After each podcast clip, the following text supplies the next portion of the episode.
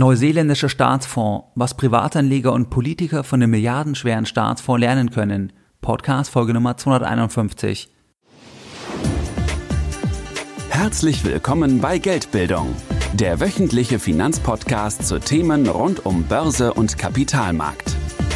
Erst die Bildung über Geld ermöglicht die Bildung von Geld. Es begrüßt dich der Moderator Stefan Obersteller. Herzlich willkommen bei Geldbildung, schön, dass du dabei bist. In diesem Jahr finden noch drei Termine für Live-Seminare von Geldbildung statt, und zwar ein Termin in Stuttgart am 27.10., dort ist nur noch ein Platz verfügbar, dann noch in Düsseldorf und zwar im Steigenberger Parkhotel am 17.11. und in Zürich am 1.12. entsprechend. Bei den Live-Seminaren von Geldbildung, da lernst du in einer kleinen Gruppe an Gleichgesinnten an einem Tag die Dinge, die du wirklich wissen musst, wenn du dein Geld noch erfolgreicher in Eigenregie verwalten möchtest. Die Tage starten in der Regel um 8.45 Uhr um 9 Uhr und enden gegen 19 Uhr, 19.30 Uhr.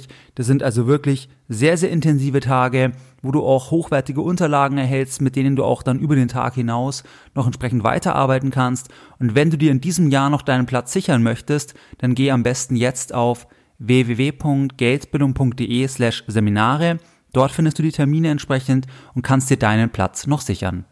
In der heutigen Podcast-Folge Nummer 251, da sprechen wir über den neuseeländischen Staatsfonds und was du als Privatanleger von diesem Staatsfonds lernen kannst. Wir schauen uns auch an, inwieweit dieses Modell nicht auch für Deutschland sinnvoll wäre und was deutsche Politiker von diesem Modell entsprechend lernen können.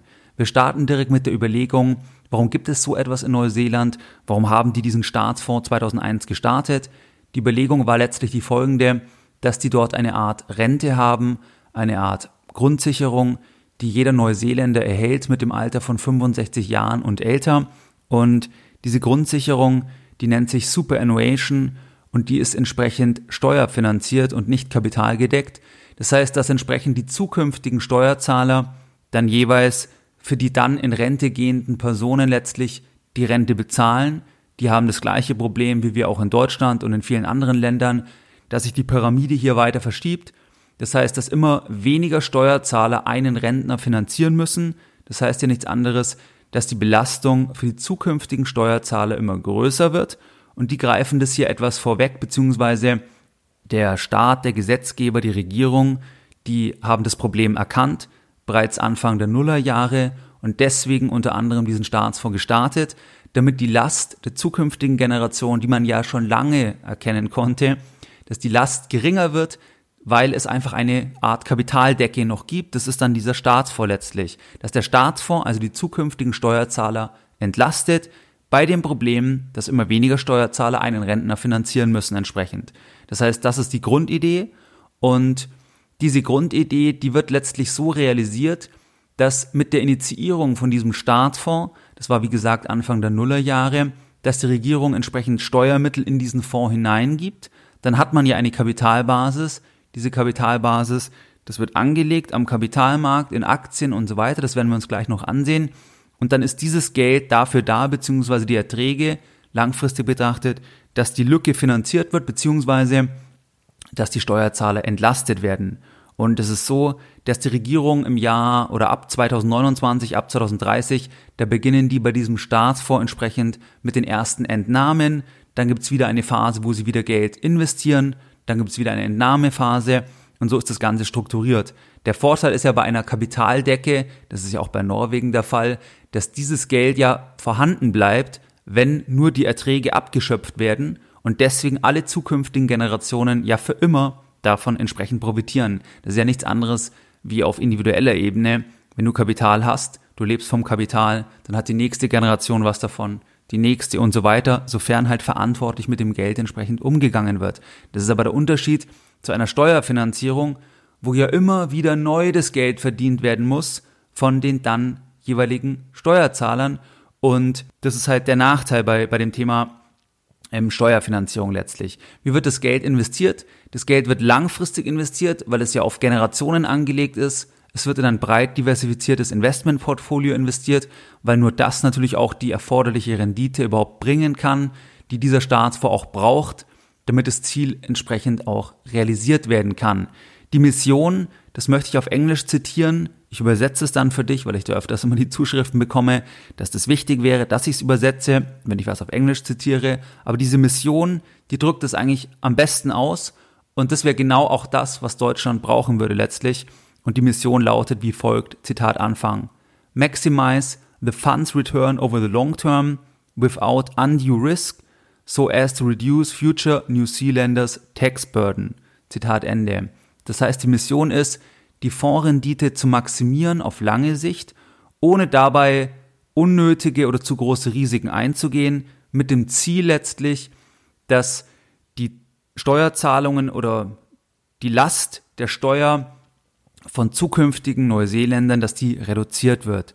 Das ist eigentlich das Ziel, weil man das jetzt eben schon sehen kann. Und das ist ja überall bekannt. Jeder weiß ja, das kann man ja genau schauen, was sind die Geburten entsprechend und kann dann sehen, dass zum Beispiel das Rentensystem nicht aufgehen kann langfristig, weil einfach die Quote nicht mehr passt. Und das sieht man in Deutschland ja auch schon lang und das Problem verschärft sich ja im Zuge dessen, wenn dann ähm, die geburtenstarken Jahrgänge halt in Rente gehen.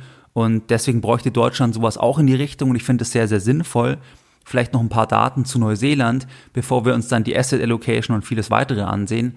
Neuseeland hat ein Bruttoinlandsprodukt, das drückt ja die Wirtschaftskraft aus, insofern, dass da alle produzierten Güter und Dienstleistungen wirtschaftlich erfasst werden. Ist auch nicht immer die beste Kennzahl, aber daran orientieren sich alle letztlich. Da ist es so, dass das Bruttoinlandsprodukt im Jahr 2017 in Neuseeland, das beträgt circa 188 Milliarden Dollar. Neuseeland hat circa 4,8 Millionen Einwohner und jetzt zum Staatsfonds, weil der soll ja die Einwohner unterstützen hinsichtlich der Rentenzahlung. Da ist es so, dass der Staatsfonds per 31.05.2018, da hat der Staatsfonds ein Volumen von 38,9 Milliarden Neuseeland-Dollar und ein Neuseeland-Dollar, das ist zum Zeitpunkt der Aufnahme der Podcast-Folge, also der Wechselkurs, der liegt bei 0,67 Dollar, also US-Dollar, und bei 0,57 Euro jeweils in Bezug auf einen Neuseeland-Dollar. Das heißt in US-Dollar, dass letztlich der Staatsfonds, dass da zum 31.05.2018, das sind 26 Milliarden US-Dollar enthalten in diesem Staatsfonds. Viel, viel weniger wie bei Norwegen, wenn du dich erinnerst. Das waren ja 800 Milliarden oder mehr. Aber das Land ist natürlich ähm, von der Wirtschaftskraft her, wenn du schaust, das sind die 26 Milliarden jetzt bei Neuseeland, das sind 13 Prozent des Bruttoinlandsproduktes. Also 26 Milliarden durch 188 Milliarden, circa 13 Prozent entsprechend des Bruttoinlandsproduktes von einem Jahr, hier vom letzten Jahr von 2017, ist bereits gedeckt entsprechend durch den Staatsfonds. Zum Vergleich Deutschland. Deutschland hat eine Wirtschaftsleistung, die ist circa 18 mal größer. Und zwar lag die im Jahr 2017, wir bleiben jetzt in US-Dollar, damit man es vergleichen kann, bei circa 3460 Milliarden US-Dollar. Das ist also der Faktor 18, sogar ein bisschen mehr noch entsprechend. Und vielleicht zum Vergleich, wenn man die Steuereinnahmen anschaut, dann hat Deutschland 2017 Steuereinnahmen gehabt von 867 Milliarden Dollar, also auf oberster Ebene, wo sich ja dann runterbricht. Und jetzt müssen wir mal schauen, was für einen Staatsfonds bräuchte jetzt Deutschland, wenn die Größe relativ betrachtet die gleiche ist wie jetzt Neuseeland, die diesen Staatsfonds ja seit jetzt 17 Jahren haben dann bräuchte ja Deutschland einen 18 mal größeren Staatsfonds, wenn wir als Vergleichsgröße das ähm, Bruttoinlandsprodukt nehmen. Und dann müsste dieser Staatsfonds circa 468 Milliarden Dollar betragen. Dann wäre der Staatsfonds in Deutschland vergleichbar mit dem in Neuseeland.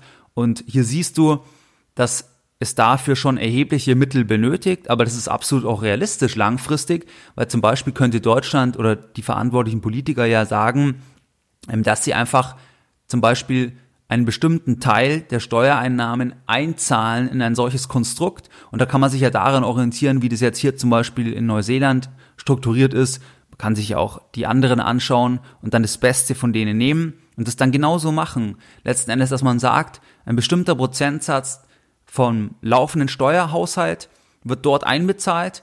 Dann ist es auch so, dass der Staat da gar nicht mehr ran kann, also dass da auch die Unabhängigkeit gegeben ist von der Struktur, wie man das aufbaut. Und dann wird das Kapital halt langfristig angelegt, zum Beispiel erstmal für 20, 30 Jahre. Und ab diesem Zeitpunkt dann, zum Beispiel, was weiß ich, ab 2040, ab 2050, da werden dann die Einnahmen, die Erträge verwendet, um eine Art Mindestrente zum Beispiel zu finanzieren oder wie auch immer man das dann genau ausgestaltet, aber dass man diese Kapital ähm, Deckung einfach macht. Vor allem ist ja auch hier das Thema, dass man ja in den guten Zeiten an die schlechten Zeiten denken muss und zum Beispiel jetzt im Jahr 2018, auch 2017 in Deutschland, die Wirtschaft brummt ja. Und genau in solchen Zeiten muss man ja Themen anstoßen, wo man die aktuelle Leistung in die Zukunft transferiert und das machst du immer über Vermögen. Weil Vermögen, da hast du halt langfristig was davon und Steuereinnahmen sind sie einmal ausgegeben, müssen sie halt wiederverdient werden. Und das ist halt der Unterschied zur Kapitaldecke versus steuerfinanziert. Und das wäre hier auch absolut sinnvoll. Und wie gesagt, das wäre dann die Größenordnung erstmal von 468 Milliarden Dollar. Und ja, da müsste man halt schauen, wie viel Prozent zahlt man ein, aber das wäre ja absolut möglich. Und vor allem kann man sich an diesen Vorbildern entsprechend orientieren hinsichtlich der Struktur. Was gibt's jetzt noch Interessantes zu diesem Staatsfonds von Neuseeland? Es ist also so, dass der Staatsfonds circa ähm, 26 Milliarden Dollar hat, und zwar zum 31. Mai 2018.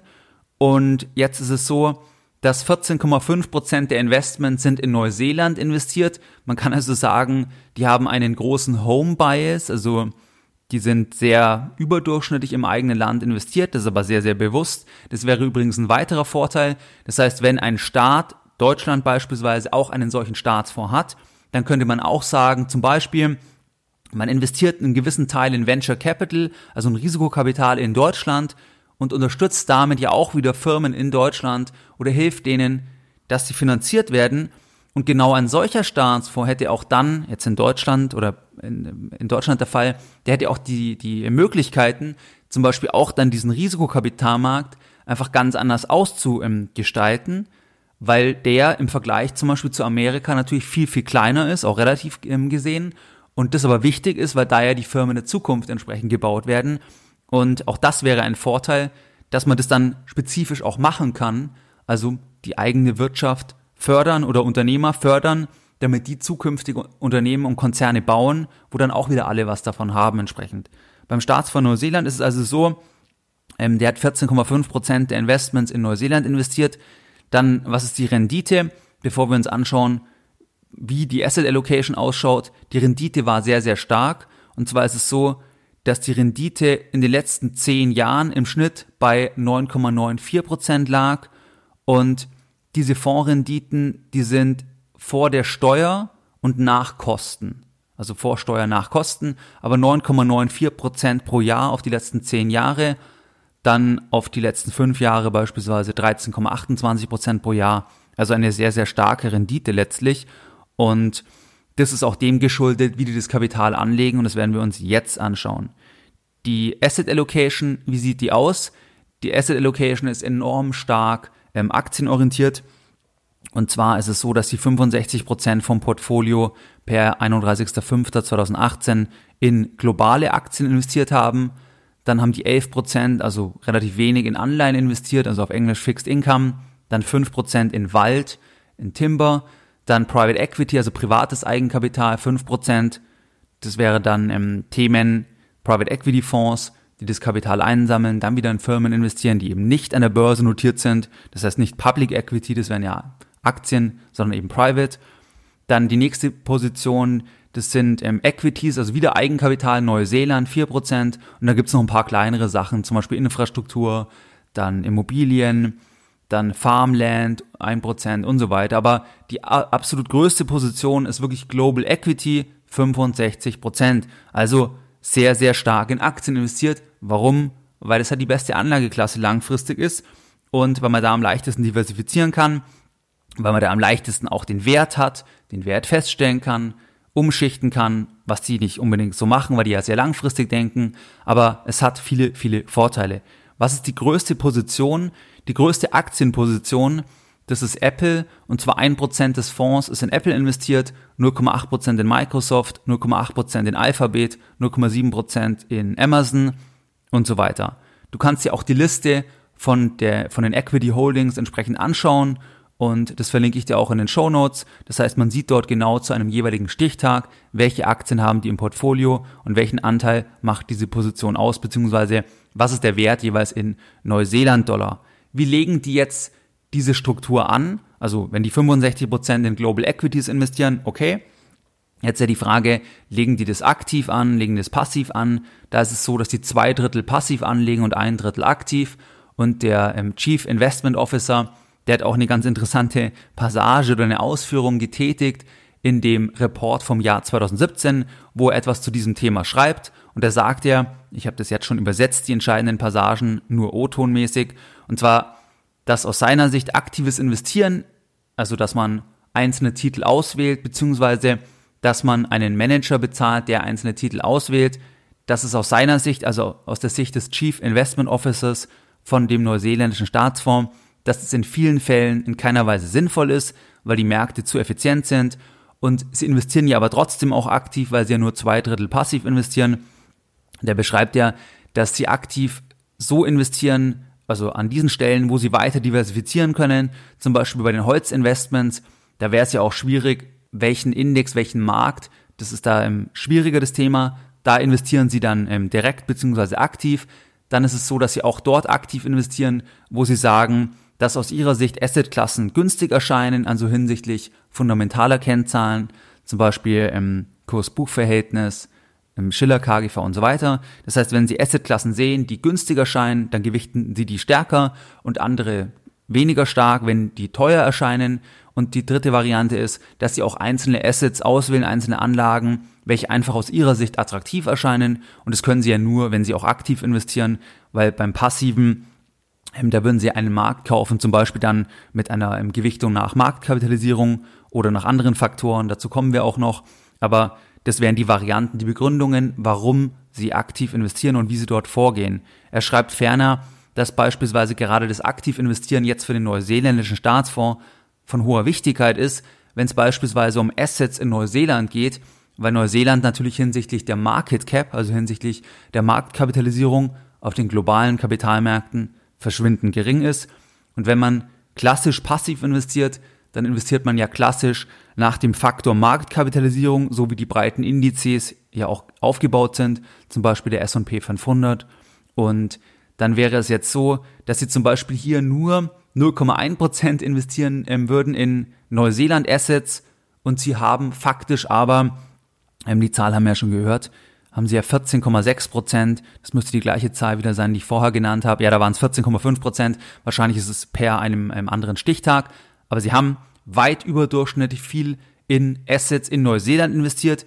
Das könnten sie nicht, wenn sie klassisch passiv investieren würden, weil hier Neuseeland nur 0,1 Prozent ausmachen würde und nicht die 14,6 Prozent, die sie faktisch allokieren entsprechend. Das vielleicht zur Asset Allocation, also sehr viel Aktien, überwiegend passiv. Dann ist auch noch ganz interessant, dann schreiben die auch etwas zum Thema Faktor Investing. Das heißt, das hatten wir auch schon mal im Podcast oder da geht es ja darum, dass man in Indizes investiert, die alternative Kriterien gegenüber einer normalen Marktkapitalisierung heranziehen. Und da schreiben die, dass sie, wenn sie dies tun, dass sie da zum Beispiel zwei Faktoren vor allem auswählen, und zwar Value und Low Risk als Faktor. Und Value wäre das Thema, dass man Indizes kauft, beziehungsweise in Indizes investiert, die Value-Aktien enthalten, die einfach nach fundamentalen Daten günstig aussehen. Das ist ja das Merkmal von Value-Aktien. Das heißt, dass eben zum Beispiel das Kurs-Buch-Verhältnis günstig ist, dass eben das ähm, ähm, Kurs-Gewinn-Verhältnis zum Beispiel günstig ist. Dass sie das machen, das ist ein anderer Faktor gegenüber einer Marktkapitalisierung. Und das zweite wäre Low Risk. Das heißt, dass man in Indizes investiert, wo die Aktien oder, oder wo nur Aktien enthalten sind, primär, deren Risiko, sprich Volatilität unter dem Marktrisiko liegt. Das wäre sowas wie ein Minimum Volatility Ansatz. Und sie schreiben da weiter, warum sie glauben, dass das funktionieren kann. Also, dass es funktionieren kann, dass man damit mit diesen Faktoren eine bessere Performance erzielt aus ihrer Sicht gegenüber einer klassischen Marktkapitalisierung. Das beschreiben sie damit, ähm, dass viele Investoren begrenzt sind in ihren Anlagemöglichkeiten hinsichtlich Liquidität. Zum Beispiel, dass die liquide Assets brauchen oder hinsichtlich Zeithorizont, dass sie nicht ganz so langfristig investieren können, wie die es jetzt können, oder dass die weitere Restriktionen haben hinsichtlich der Mandatierung, weil die reden hier ja auch von anderen ähm, institutionellen Anlegern und da gibt's ja dann irgendeine ähm, Einschränkung auch, wie die das Kapital anlegen können. Und da ähm, sagen die, diese Einschränkungen, die viele Investoren haben, das können die eben nutzen, weil sie zum Beispiel dann wie jetzt beim Value Investing auch Phasen aussitzen können, wo es eine Underperformance gibt. Weil Value Investing nicht in jeder Phase funktioniert. In den letzten Jahren hat es zum Beispiel jetzt nicht so gut funktioniert, aber das ist kein Problem, weil sie halt sehr, sehr langfristig denken und trotzdem die Rendite dann aus ihrer Sicht halt besser ist und sie nicht hier sofort reagieren müssen, wie das vielleicht andere tun müssen, andere Investoren, die da mehr rechenschaftspflichtig sind und sie können da einfach langfristiger denken. Das zu diesem Thema entsprechend. Das heißt, Faktor investieren oder Faktor Investments machen die und die setzen dann zum Beispiel auf Value und ähm, Low Risk. Also das wäre sowas wie Minimum Volatility. Wenn wir jetzt noch zu einem interessanten Punkt kommen, und zwar zu dem Thema der Bewertung des Portfolios und der Performance. Das heißt, wir hatten ja uns jetzt beispielsweise angesehen die Rendite, wir hatten uns angesehen den Wert des Portfolios und wenn wir uns die Rendite ansehen, dann ist die Rendite ja eine Bewertung, dass man schaut, wie hat sich der Wert der Assets zwischen zwei Stichtagen entwickelt. Also man sagt zum Beispiel jeweils zum 31.12. schaut man sich an, wie hat sich der Wert des Portfolios im Verhältnis zum Vorjahr entwickelt. Und da ist ja jetzt die Frage, was ist der Wert des Portfolios? Und wir haben ja schon gehört, wie die ihr Kapital allokieren. Dann investieren sie ja vor allem in Global Equities. Und da ist es weniger ein Problem, dass man den Wert erkennt, weil wenn du jetzt eine Apple-Aktie hast, dann erkennst du den Wert dadurch, dass es halt einen Marktwert gibt. Es gibt einen Marktpreis und das kann man ablesen. Es gibt aber andere Assets, zum Beispiel, wenn du jetzt an Holzinvestments beziehungsweise also an Waldinvestments oder beispielsweise Private Equity oder andere Investments in Ackerland, wo es keinen Marktwert in dem Sinne gibt, dann ist die Frage, welchen Wert nehme ich denn, weil das ja die Begründung ist auch für die Performance letztlich. Das heißt, ich muss ja die Werte dann vergleichen. Also woher nehme ich den Wert? Und hier ist ganz interessant an der Stelle mal auf das Thema der sogenannten Fair Value Hierarchie einzugehen. Das heißt, die Assets müssen ja bewertet werden und je nachdem, was es für ein Asset ist, gibt es halt unterschiedliche Möglichkeiten. Und diese Fair Value Hierarchie, die zeigt halt in einer Hierarchie auf, was es für Varianten gibt. Und die beste Variante, die effizienteste Variante ist natürlich immer, dass man in ein Finanzinstrument investiert ist, wo man einen Marktpreis hat. Und das ist zum Beispiel der Fall bei Währungen, beispielsweise bei börsennotierten Anleihen, die liquide sind, beispielsweise bei börsennotierten Aktien. Da hat man einen Marktwert und die Bepreisung, die Bewertung erfolgt durch Angebot und Nachfrage und ist dadurch ein Stück weit objektiviert. Und je höher die Liquidität ist, desto objektiver ist letztlich der Wert. Das ist eigentlich die Idee. Das heißt, Level 1, daher nimmt man die Werte, weil man anschaut, okay, zum Stichtag, wo ich zum Beispiel die ähm, Bilanz mache, da schaue ich an, wie notieren die Assets, die ich im Portfolio habe, die an der Börse entsprechend notiert sind und schaue mir dort dann bei relevanten ähm, Informationsprovidern letztlich die Schlusskurse an und das wäre die erste Variante, das gilt dann für die ganzen börsennotierten Aktien. Beim zweiten Level wäre es so, dass es dabei um Finanzinstrumente geht und Papiere, bei denen zumindest verschiedene Parameter vorhanden sind, beziehungsweise Bewertungsmethoden, die auf preisrelevanten Informationen basieren. Das heißt, es ist schon die schlechtere Variante gegenüber der ersten Variante, wo der Markt das Ganze objektiviert, aber es sind zumindest Parameter vorhanden, auf Basis von denen ich dann Bewertungsmethoden machen kann, durchführen kann. Und das dritte Level, das sind dann Finanzinstrumente und Papiere, die mit anderen Modellen zu bewerten sind. Das heißt, dabei kommen dann Bewertungsmethoden zum Einsatz, wo die Einflussgrößen sich nicht an Marktinformationen orientieren, weil es in dem Sinn gar keinen Markt entsprechend gibt. Und je nachdem, was es für ein Asset ist, muss man dann auf eins der Varianten zurückgreifen. Warum ist das für dich wichtig? Das ist für dich deswegen wichtig, weil wenn du zum Beispiel anschaust irgendwo die Performance von einer Anlage, dann ist die Frage, wie ist die Bepreisung, die Bewertung der Anlage und am verlässlichsten ist immer Level 1 natürlich, zweitverlässlichste Level 2 und Level 3 ist am wenigsten verlässlich insofern, dass man ja am meisten Annahmen natürlich hat und die Objektivierung am geringsten ist. Deswegen ist es für dich wichtig. Zum Beispiel bei Private Equity, zum Beispiel bei einem Wald.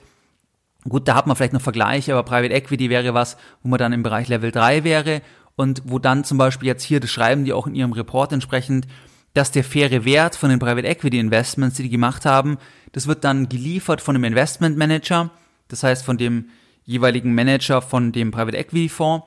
Und der oder die Bewertung dann von diesem Private Equity Investment, das hängt vom genauen Investment ab, was ist in diesem Fonds. Und dann schaut man halt auch, gibt es irgendwelche Marktdaten, man nimmt eigene Modelle und so weiter, aber das zeigt halt auch die Fragilität natürlich. Weil du siehst irgendeine Performance und je mehr Performance letztlich auch von Assets kommt, die über Level 2 oder Level 3 bewertet werden, ähm, desto fragiler ist das Ganze. Am transparentesten ist eben immer Level 1. Das siehst du zum Beispiel auch bei offenen Immobilienfonds. Die haben immer einen linearen Anstieg oft. Also dass die wirklich ganz langsam immer ansteigen, weil worauf basiert dort der Wert? Der Wert basiert dort natürlich auch auf Gutachten, die sagen, die Bestände sind jetzt so viel wert. Dann vergleicht man es mit dem Vorjahr, einfach ausgedrückt, und dann ist es die Wertsteigerung. Und es ist natürlich auch nicht gleich verlässlich, jetzt im Verhältnis mit einer Bewertung von einer börsennotierten Aktie, wo ja Angebot und Nachfrage von ganz vielen Personen mit reinfließt. Da ist es am verlässlichsten. Also das ist einfach unter dem Aspekt wichtig, wenn du die Rendite von irgendwas siehst, zum Beispiel von einem Fonds, von einem Immobilienfonds oder wenn dir irgendjemand anders die Rendite sagt, dass du schaust, was sind's für Assets, woher kommen die Werte der Assets, weil gibt's dafür einen Markt? Ja, nein. Wenn es den Markt gibt, ist immer besser und wenn es halt illiquide ist, dann ist es immer fragiler in den Annahmen, aber natürlich muss man es so machen, weil letztlich muss ja ähm, eine Bewertung von diesen Assets erfolgen natürlich. Was ich jetzt noch mit dir besprechen möchte, das ist die Performance-Erwartung. Das heißt, was hat dieser Fonds, dieser Staatsfonds von Neuseeland für eine Performance-Erwartung?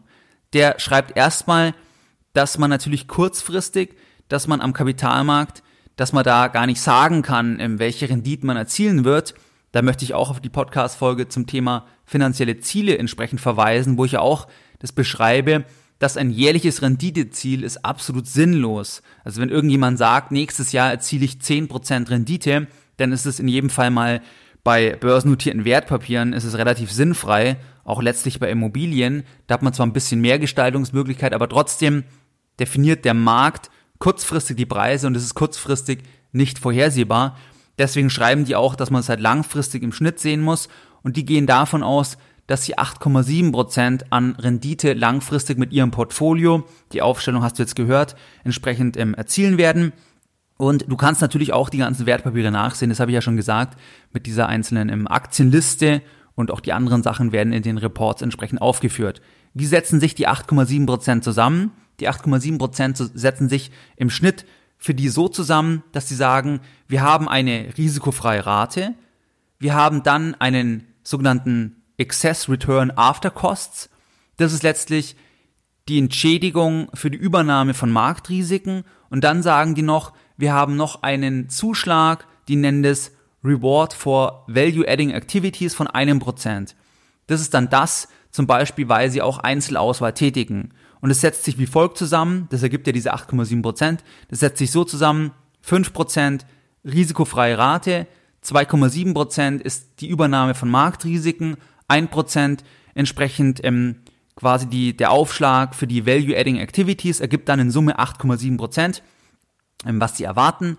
Und ähm, das ist relativ interessant, weil das erwarten die halt letztlich und ähm, das, ähm, diese 5% risikofreie Rate, das ist das, was sie schätzen, erwarten, entsprechend für einen ähm, 90-Tages T-Bill, also für eine US-Anleihe mit 90 Tagen Laufzeit. Und da ist es zum Beispiel so, dass die aktuell nur 2,14% liefert. Die rechnen hier mit 5% Dann, ähm, aber das ist halt so der, ähm, die Basis letztlich, weil risikofreie Rate, die, diese Zahl oder diesen Begriff, den, den hört man oft. Das ist eigentlich das, wo man sagt, das ist halt für, ähm, für wo man kein Ausfallrisiko in dem Sinne hat ähm, das ist zum Beispiel halt bei Staatsanleihen, zumindest wird es denen zugeschrieben, ob das dann faktisch so ist, ist wieder was anderes, aber das ist die Basis. Und bei dem anderen halt 2,7 und 1 Prozent. Und ja, 8,7 Prozent. Du siehst aber auch hier, die gehen hier nicht von 30 Prozent aus oder 40 Prozent oder 20 Prozent, sondern 8,7 Prozent. Und ähm, das ist ja auch eher moderat. Das entspricht ja auch mehr oder weniger der durchschnittlichen Kapitalmarktrendite auf lange Zeitreihen entsprechend und deswegen sicherlich auch realistisch. Was ist jetzt für dich als Privatanleger wichtig? Was kannst du jetzt von diesem neuseeländischen Staatsfonds lernen? Das eine ist natürlich diese Langfristigkeit. Das beschreiben die ja auch, das haben wir ja auch zitiert oder besprochen, auch im Bereich vom Faktor Investing, dass halt die Langfristigkeit, dass die viele andere Anleger nicht haben. Also diese Perspektive, weil die halt anderen Druck haben von den Investoren und so weiter. Und du als Privatanleger hast den Vorteil, du kannst halt auch langfristig denken. Dann das zweite ist, dass passiv sehr, sehr viel Sinn macht, also dass du passiv anlegst, dass du über ETFs entsprechend dein Portfolio strukturierst. Das machen die hier beispielsweise auch mit ja zwei Drittel circa. Das heißt, das ist hier nochmal eine Bestätigung in diese Richtung für dich jetzt, dass das auch andere Anleger, andere Großanleger ähnlich eh ähm, machen und das auch ähm, unterstützen. Dann siehst du weiter, dass du trotzdem natürlich, das habe ich auch immer gesagt, auch mal bei einer Podcast-Folge, Thema Einzelaktien, ob man gar keine Einzelaktien haben sollte.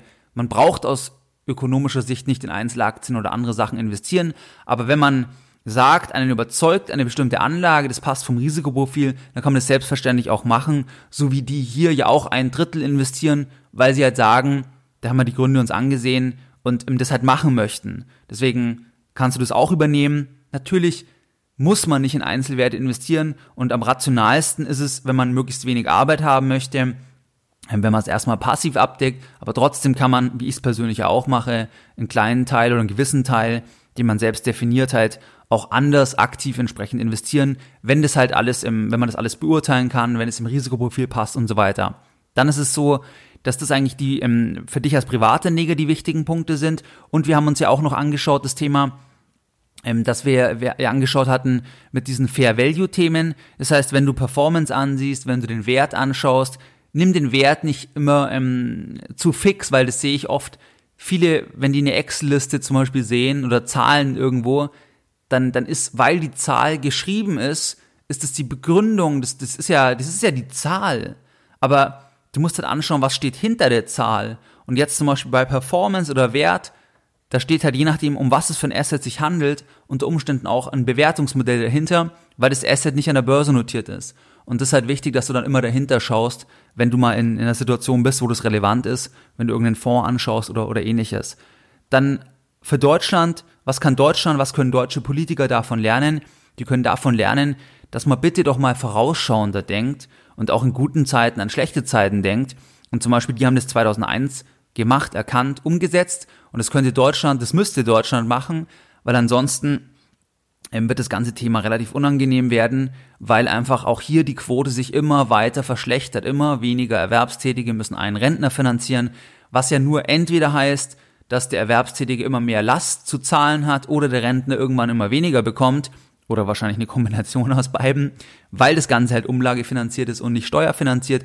Deswegen deutsche Politiker könnten lernen, wir brauchen auch eine Kapitaldecke und wenn es halt einem Land sehr gut geht, beziehungsweise selbst wenn man mal startet und nur wenige Prozent des Staatshaushaltes fix in eine solche Struktur investiert und die auch losgelöst ist dann von dem jeweiligen ähm, von den jeweiligen Regierenden. Das heißt, dass man auch sagt, die können da nicht Geld wieder zurückholen, die können nicht da reingreifen, so wie es ja in anderen Fällen der Fall ist, dass letzten Endes sich die Politik an Einlagen oder an Einnahmen bedient, diese für andere Sachen verwendet. Das muss halt ausgeschlossen sein weil das kann natürlich nicht sein, wenn du so eine Struktur machst, aber das ist zum Beispiel bei denen der Fall und das kann man ja so übernehmen. Das heißt, das müssten die machen, unabhängig von der Politik, kapitalgedeckt, einen gewissen Prozent des Staatshaushaltes investieren und bitte in Aktien investieren. Gerne auch in Immobilien, aber nicht eben in Staatsanleihen primär. Das siehst du auch hier, die investieren nur wenig in Anleihen. Und in Deutschland ist es ja so, ich bin mir sicher, die meisten Politiker, auch die im wirtschaftlichen Bereich tätig sind, die sehen halt Aktien und den Kapitalmarkt, die haben halt da eine schräge Sicht drauf. Zumindest das, was man sieht, wenn man Statements liest. Dabei hat ja die Börse nur zwei Aufgaben. Das ist einmal halt die Finanzierung bei Emissionen und das zweite ist halt die Handelbarkeit dann von den Anteilen. Das heißt, die Grundidee von der Börse, Verteilung der Risiken auf viele Schultern bei Emissionen, das ermöglicht ja gerade große Sachen zu finanzieren wo dann Arbeitsplätze entstehen, Steuerneinnahmen und so weiter. Also das ist ja was sehr, sehr, sehr Positives. Dass die Börse so schwankt, ist ja primär auch der Transparenz geschuldet. Da wären wir wieder bei dem Thema Fair Value, dass wir halt hier einen Marktpreis haben, den wir bei vielen anderen Assets nicht haben. Das heißt, den haben wir nicht bei Immobilien in gleicher Weise. Den haben wir nicht bei Private Equity, den haben wir nicht zum Beispiel bei, bei, ähm, bei Wald und so weiter. Und da erscheint es halt erstmal immer alles mehr Zockerei, aber langfristig begründet es sich ja, warum das sehr sinnvoll ist, einfach in die Produktivwirtschaft zu investieren. Und das sollte halt der Staatsfonds dann genauso machen. Das müssten die machen. Dass sie es machen, ist hochgradig unwahrscheinlich aus verschiedenen Gründen aus meiner Sicht. Einerseits weil natürlich Aktien ähm, ja auch von, politi äh, von politischer Seite als eher Dämon dargestellt werden, als Zockerei oder als ähm, ja, Finanzen, ähm, alles schwierig, schlecht, böse. Da ist es unwahrscheinlich. Und zum anderen dieses langfristige Denken, das finde ich fehlt in der deutschen Politik ein bisschen, weil halt das kon konträr ist zu dem, dass man ja eigentlich nur für eine gewisse Amtszeit mandatiert ist und man müsste ja auf Jahrzehnte denken und da müsste man ein bisschen weggehen von der eigenen Position, sondern zu sagen, wirklich im Wohle, im Dienste des Landes, unabhängig davon, ob ich für diese Struktur kurzzeitig Applaus bekomme oder Wählerstimmen dann infolgedessen, sondern einfach mal, dass man sagt, ich mache was, was halt langfristig gut ist. Und ich glaube, dass das schwierig wird umzusetzen. Man müsste es machen, man könnte es ja problemlos machen, gerade weil ja Deutschland vor allem auf ähm, auf politischer Ebene oder auch von den Einnahmen her sehr, sehr gut dasteht derzeit, wobei das auch immer relativ ist, natürlich auch der geringen Zinslast geschuldet ist und vielen weiteren Faktoren, wo letztlich der Haushalt profitiert, aber nicht unbedingt das wegen der Politik ist, sondern trotz der Politik, einfach wegen der guten Wirtschaft. Und ja, das sind eigentlich die, ähm, die Themen, also wäre das sehr, sehr begrüßenswert und ähm, fände ich toll, wenn sowas irgendwann auch mal andiskutiert wird. Habe ich jetzt persönlich noch nicht wirklich breiter medial vernommen, wobei man könnte sich ja einfach an diesen orientieren. Ich meine, man kann einfach schauen, was macht Norwegen, was macht Neuseeland, was machen andere und dann nimmt man das Beste aus diesen Modellen und fertig. Und natürlich halt auch wieder Kosten minimiert und so weiter. Und dann ähm, wäre das eine tolle Sache im Dienste von den zukünftigen Generationen, damit das, was heute sprudelt, nämlich die Steuereinnahmen, dass das nicht nur alles heute ausgegeben wird, sondern in Form von Vermögen konserviert wird, damit alle, also alle zukünftigen Generationen etwas davon haben entsprechend. Was sind jetzt die Lessons learned in der heutigen Podcast-Folge Nummer 251? Deine Lessons learned in der heutigen Podcast-Folge.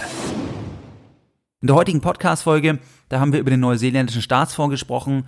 Und zwar haben wir uns angeschaut, es geht zurück aufs Jahr 2001. Da ähm, wurde das im Prinzip initiiert. Die Idee ist oder das Problem, was damit gelöst wird, dass alle Neuseeländer eine Art Pension, eine Art Mindestsicherung bekommen.